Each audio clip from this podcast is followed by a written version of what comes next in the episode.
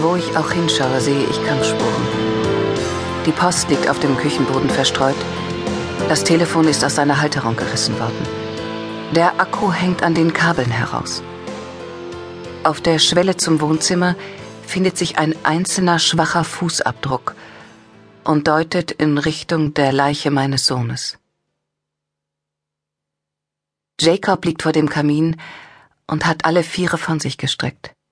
Seine Schläfen und Hände sind voller Blut. Plötzlich setzt er sich auf. Mom, sagt Jacob, du versuchst es ja noch nicht einmal. Das ist nur gespielt, erinnere ich mich selbst. Und schaue zu, wie er sich wieder genau so hinlegt wie zuvor. Hm, es hat einen Kampf gegeben, sage ich. Jacobs Mund bewegt sich kaum. Und jemand hat dir auf den Kopf geschlagen. Ich knie mich hin, wie er es mir schon hundertmal erklärt hat, und bemerke die schwere Uhr aus Kristallglas, die normalerweise auf dem Kaminsims steht, nun aber unter der Couch liegt. Vorsichtig hebe ich sie auf und sehe das Blut an einer Ecke. Mit dem kleinen Finger berühre ich die Flüssigkeit und lecke daran. Oh, Jacob, sag mir jetzt nicht, dass du wieder den ganzen Sirup aufgebraucht hast. Mom, konzentrier dich. Ich setze mich auf die Couch und halte die Uhr in den Händen.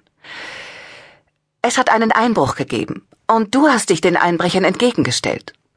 Jacob setzt sich auf und seufzt. Die Mischung aus Lebensmittelfarbe und Sirup hat sein dunkles Haar verklebt.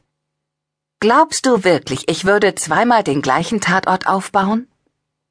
Er öffnet seine Faust und ich sehe ein Büschel blonden Haars. Jacobs Vater ist blond. Oder zumindest war er das, als er mich vor 15 Jahren mit Jacob und Theo, Jacobs blondem kleinen Bruder, sitzen ließ. Theo hat dich ermordet.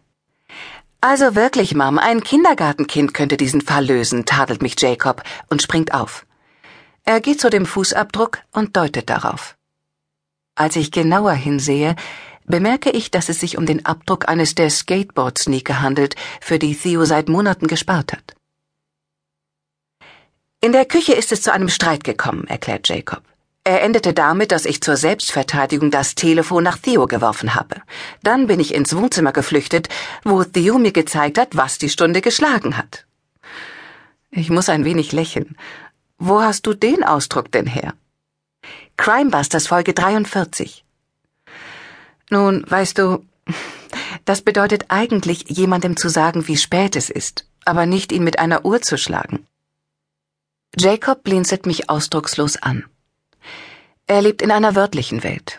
Das ist eines der Kennzeichen seiner Krankheit. Als wir vor Jahren nach Vermont gezogen sind, hat er mich gefragt, wie es da so sei. Ziemlich grün, habe ich geantwortet, und Hügel wie Wellen. Er brach in Tränen aus. Aber dann ertrinken wir doch, oder? hat er damals gesagt. Aber was war das Motiv? fragt er nun. Und wie aufs Stichwort poltert Theo die Treppe hinunter. Wo steckt der Freak? brüllt er. Theo, du sollst deinen Bruder nicht. Ich werde aufhören, ihn einen Freak zu nennen, wenn er aufhört, Sachen aus meinem Zimmer zu klauen. Instinktiv trete ich zwischen Theo und seinem Bruder, obwohl Jacob einen Kopf größer ist als wir beide.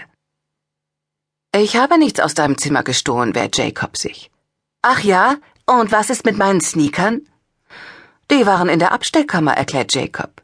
Spasti, knurrt Theo vor sich hin, und ich sehe ein Funkeln in Jacobs Augen.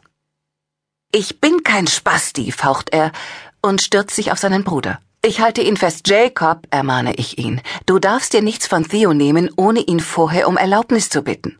Und Theo, ich will dieses Wort nie wieder hören, sonst schnapp ich mir deine Sneaker und werfe sie in den Müll. Habe ich mich klar genug ausgedrückt?